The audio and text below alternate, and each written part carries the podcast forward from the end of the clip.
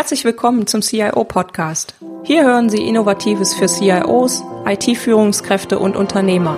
Anregungen und Impulse bekommen Sie rund um die Themen der IT-Strategie, der digitalen Transformation und für Systeme zur Entscheidungsunterstützung.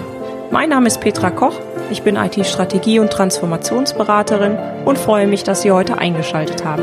Lassen Sie sich inspirieren und genießen Sie den Podcast auf dem Weg zur Arbeit, im Flieger oder von wo auch immer Sie gerade zuhören. Viel Spaß! Hallo und herzlich willkommen zur Folge 30.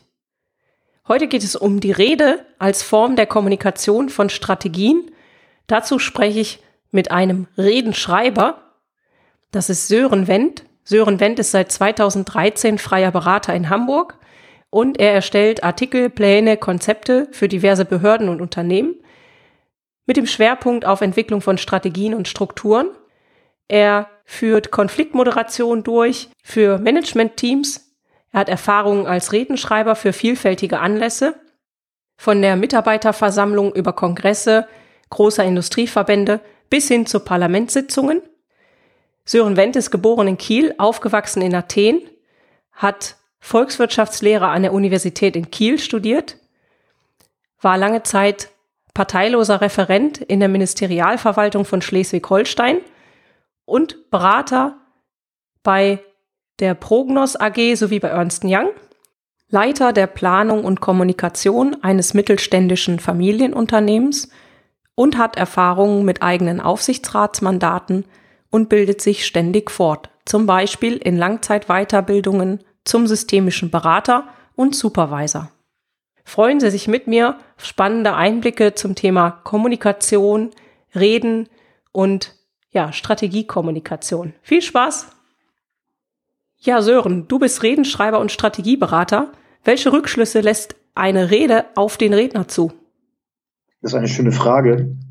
Aus meiner Sicht tatsächlich keine, weil sich der Redner immer in einem relativ komplexen Umfeld bewegt und es gibt diverseste Punkte, was eine Rede bewirken kann. Und ob dieser Impuls durch den Redenschreiber ausgelöst wird oder durch das Umfeld oder durch die Rede, das lässt sich eigentlich nicht direkt zurückführen. Okay. Das, was, was ist da im Kontext wichtig? Du hast jetzt gerade gesagt, der, der Kontext und das Umfeld ist wichtig. Was können da Faktoren sein? Also aus meiner Sicht ist es so, dass ähm, oftmals über das Thema Kommunikation gesprochen wird und vorgelagert über das Thema Strategie. Und aus meiner Sicht ist es auch noch nicht ausreichend, sondern es gibt noch einen vorgelagerten Punkt und das ist das Thema Haltung. Mhm. Wenn eine Führungskraft etwas durchsetzen möchte, muss sie zuerst eine eigene, klare Haltung entwickeln, was sie möchte. Mhm. Daraus ergibt sich dann eine Strategie und daraus dann die Kommunikation. Und ob das gelingt, ist von verschiedenen Faktoren abhängig. Mhm. Und was sind das für Faktoren? Äh, zum einen, ob überhaupt die klare Haltung schon vorhanden ist. Mhm. Und da sehe ich eigentlich meine Hauptaufgabe, dass ich bei der Herstellung der Klarheit der Haltung unterstütze. Dann, ob es gelingt, diese Haltung in eine Strategie umzu, äh, zu überführen. Und schließlich, ob es gelingt, die Strategie in eine Kommunikation äh, zu überführen. Mhm. Und dabei können diverseste äh, Sachen nicht funktionieren. Und es muss halt das gesamte Umfeld in Betracht gezogen werden. Also was sind, was für eine Kultur herrscht im Unternehmen? Was ist die Strategie? Was ist das Ziel? Wer sind die Menschen? Wer sind die Stakeholder? Und das alles äh, muss in ein Gesamtkonzept gegossen werden. Mhm. Und wenn ich das jetzt eben so richtig rausgehört habe, dann sagst du ja, die Haltung ist auch wichtig von demjenigen, der das letztendlich nachher vorträgt, also von der Führungskraft, die dann auch die Strategie mitentwickelt. Und da kann ich mir vorstellen, dass es ja wichtig, gerade auch in der Kommunikation dann, dass das kongruent ist, also dass es authentisch ist, oder? Ja, das ist also das, das ist das Wichtigste. Also mir gefällt der Be Begriff Redenschreiber sehr gut, weil die Kommunikation an die Person gebunden ist. Und wenn diese Person authentisch ist, dann glauben die Zuhörer auch, was der Mensch sagt. Mhm. Und wenn das nicht der Fall ist oder man versucht, den Menschen extrem zurechtzuschleifen, dann hat das keine Wirkung. Ja. Okay. Wie findest du denn dann heraus, äh, worum es demjenigen wirklich geht und was die wesentliche Botschaft ist, die es zu transportieren geht, wenn du zum Beispiel eine Rede entwickelst oder eine Kommunikationsunterlage? Also, das sind diverse Faktoren. Das eine ist tatsächlich, dass ich sehr auf mein Bauchgefühl höre mhm. und einfach schaue, wo sind Widersprüche, mhm. was ist, was steht zwischen den Zeilen, was, was höre ich äh, zwischen den Zeilen raus was sind so, so Muster und es gibt auch so, so, so äh, Begriffe, die das eigentliche Thema überdecken. Okay, kannst du da so ein Beispiel nennen? Ja, also Beispiel, also ein, ein schönes Beispiel ist das Thema Kommunikation. Ich höre oftmals, dass die Menschen sagen, bei uns funktioniert die Kommunikation nicht.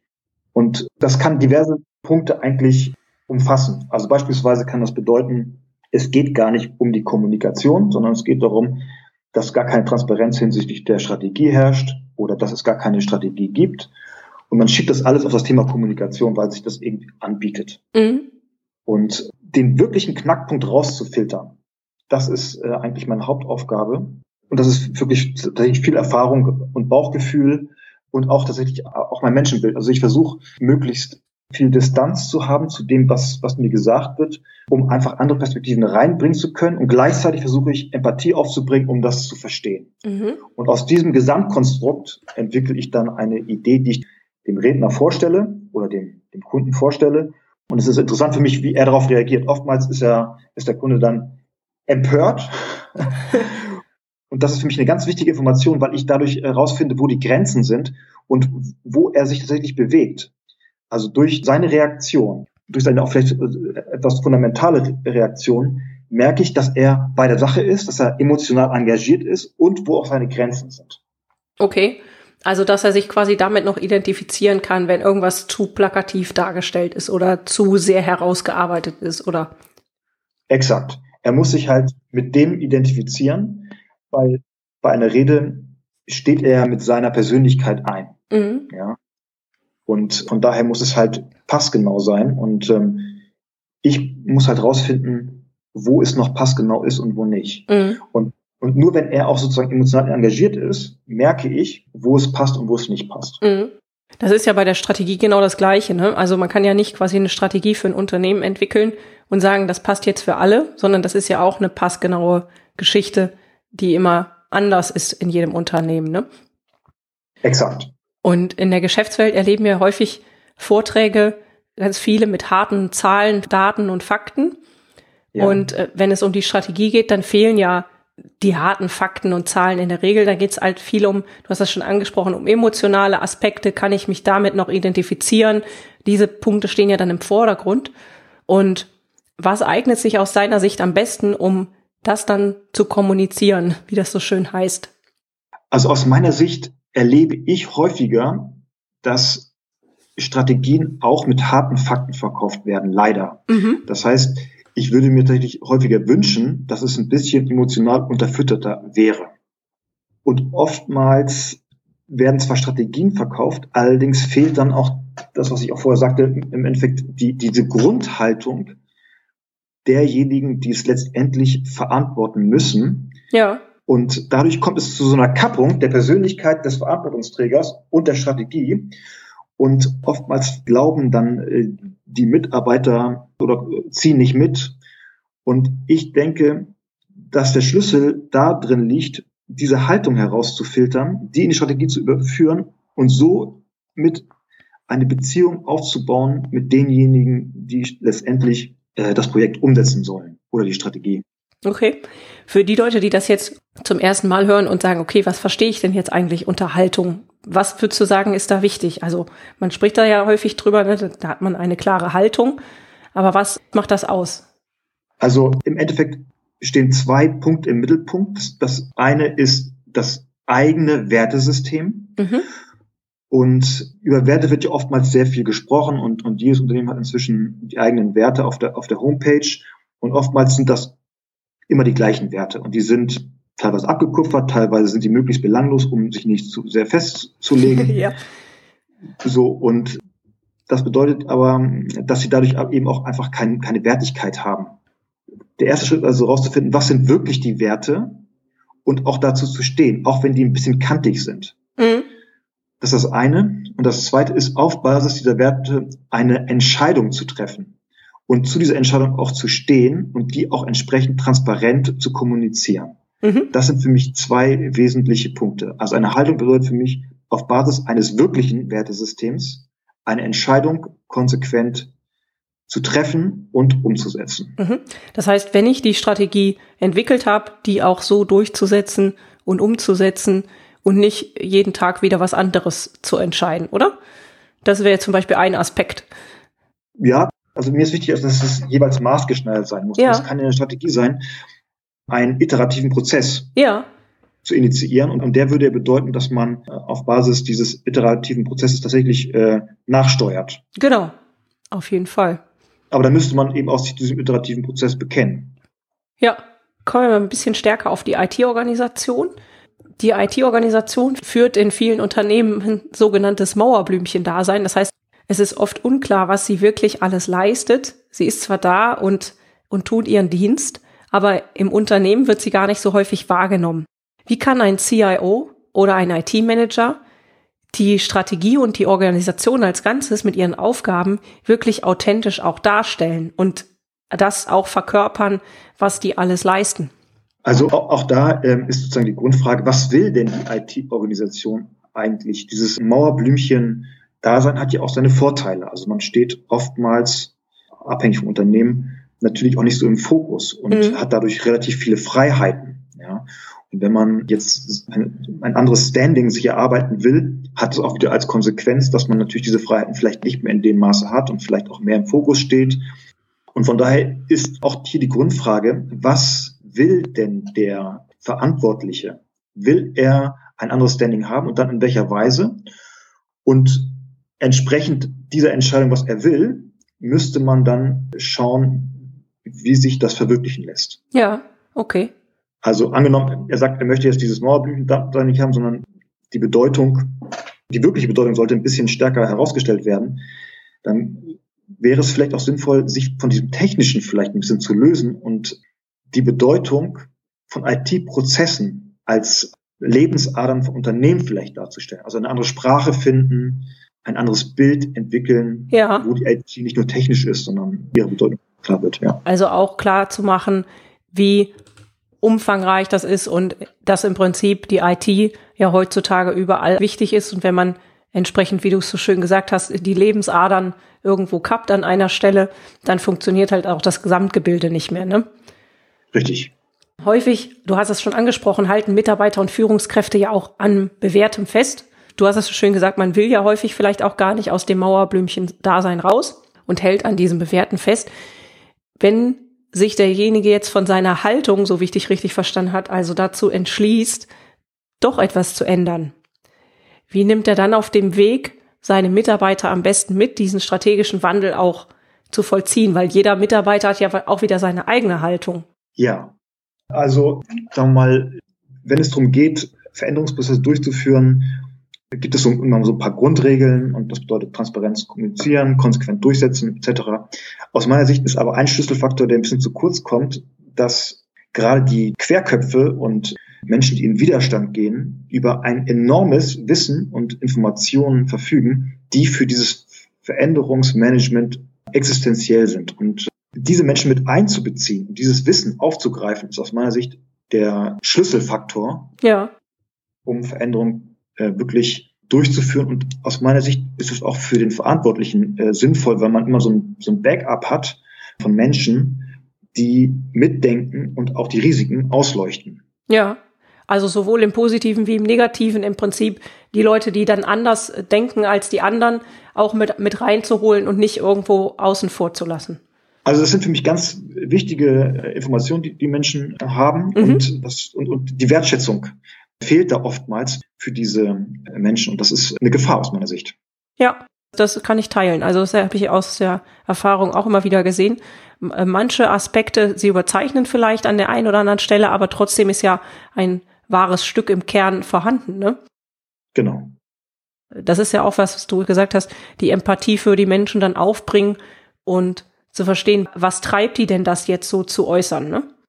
Ja, es ist eben auch so, wenn jemand sich total querstellt und in Konflikt geht, weil er das für falsch hält, dann, ist, dann zeugt das ja von einem enormen Verantwortungsbewusstsein, mhm. weil er den Konflikt aushält, weil er meint, da läuft was schief. Ja, das stimmt. Die bequemere Variante wäre definitiv anders, ne? Genau. Ja, sehr gut. Wir haben das jetzt gerade auch schon angesprochen. Die Menschen haben ja einen wichtigen Teil auch in, in diesen ganzen Prozessen, sei es äh, Strategie, Kommunikation, Veränderungsprozesse. Kommunikation verbindet ja auch Menschen und ermöglicht Beziehungen. Was sollten Führungskräfte bei der Kommunikation von Strategien beachten? Ein paar Sachen haben wir schon angesprochen. Tatsächlich, also sozusagen das, was du auch gerade sagtest, das Ziel ist, in eine Beziehung zu treten. Und Beziehung heißt eben auch, äh, eine Rückmeldung zu bekommen und die auch verarbeiten zu können. Also oftmals ist die Hoffnung, ich setze eine Strategie jetzt durch, so, und hoffe, dass alle Ja sagen. Und aus meiner Sicht wird das halt nicht funktionieren. Ja, das gibt's wahrscheinlich selten, ne? Oder man hat so eine, aber ah, das wäre dann auch gefährlich, oder? Wenn es gar keine Widerstände gibt. Ja, ist ja ganz, ganz, ganz, ganz, ganz gefährlich, weil, weil man die ganzen Informationen ausblendet, die als Rückmeldung kommen. Und äh, von daher sozusagen ist aus meiner Sicht diese Beziehung zu dem Menschen, zu denen, die umsetzen, das ist der wesentliche Faktor. Und das bedeutet, dass man jedem Wertschätzung gegenüberbringen sollte und die Information als wesentlich erachtet. Mhm. Und damit man selbst als Führungskraft bestehen kann, ist wiederum die klare Haltung zu dem Gesamtprojekt existenziell. Und welche Kommunikationsinstrumente man nachher bespielt, ist im Endeffekt egal, weil man immer auf dieser Basis der Haltung agiert. Mhm. Okay, also das halt wirklich als, als Basis und von der ausgehend ist es eigentlich dann mehr oder weniger, egal wie du es gesagt hast, welche Form man dann nutzt. Ne? Also eine persönliche ist wahrscheinlich ja auch besten, oder? Wenn man das machen kann. Wie, wie stehst du zu den Kommunikationskanälen persönlich, per E-Mail, per Telefon, per Webkonferenz? Das kommt, also für mich persönlich kommt das auf das Ziel drauf an, auf das mhm. Projekt. Und je nachdem eignen sich verschiedene Kanäle. Also das, das kann man aus meiner Sicht tatsächlich muss man das äh, individuell muss man den Mix zusammenstellen. Mhm. Da kann ich tatsächlich keine keine Wertung abgeben. Also es kommt tatsächlich drauf an. Okay, super. Also ein Großunternehmen beispielsweise, da schafft man es ja halt einfach nicht, äh, mit jedem zu sprechen. Also von daher äh, gibt es dann andere Möglichkeiten. Ne? Genau. Und dann ist eine Rede vielleicht auch eine Möglichkeit. Aber ja, da kann man ja auch heute dank der Technik einiges machen, dass man gewisse Sachen aufzeichnet oder per Video zur Verfügung stellt oder sowas. Ne? Das ist ja auch schon mal ein bisschen anders, als es vielleicht noch vor ein paar Jahren ging. Genau. Super. Wenn du einem CIO bzw. einer IT-Führungskraft einen einzigen Tipp geben könntest, welcher wäre das? Also wenn mich eine Führungskraft nach einem Tipp fragen würde, würde ich sagen, wissen Sie, Sie bewegen sich in einem so komplexen Umfeld, Sie tragen so viel Verantwortung, Sie brauchen von mir keinen Tipp und ich werde Ihnen auch keinen geben, weil das alles diese Komplexität, dieser Komplexität auch nicht gerecht werden würde. Und darum halte ich mich mit Tipps tatsächlich zurück. Mhm, okay. Das heißt, du guckst immer ganz maßgeschneidert, passgenau auf die jeweilige Situation der Kunden und findest dann die entsprechende Lösung gemeinsam mit der Führungskraft, oder? Zum einen das, zum anderen ist es eben so, dass der Wissensträger schon der Kunde ist und ich ja nur rausfilter aus dem, was er mir sagt, was er will.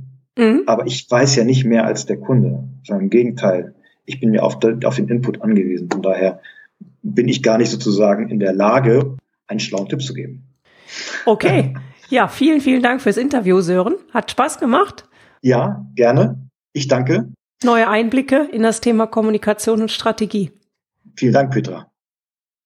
Alle Shownotes mit Details zu dieser Podcast-Folge und dem transkribierten Interview sowie Links zu den Aktivitäten von Sören Wendt finden Sie wie immer unter www.cio podcast.de slash CIO 030. Herzlichen Dank fürs Zuhören. Sie hörten den CIO-Podcast mit Petra Koch. Wenn Ihnen der Podcast gefallen hat, freue ich mich über eine Bewertung bei iTunes. Sie helfen damit, den Podcast bekannter zu machen. Alle Shownotes zum Podcast finden Sie unter www.cio-podcast.de. Dankeschön und auf Wiederhören.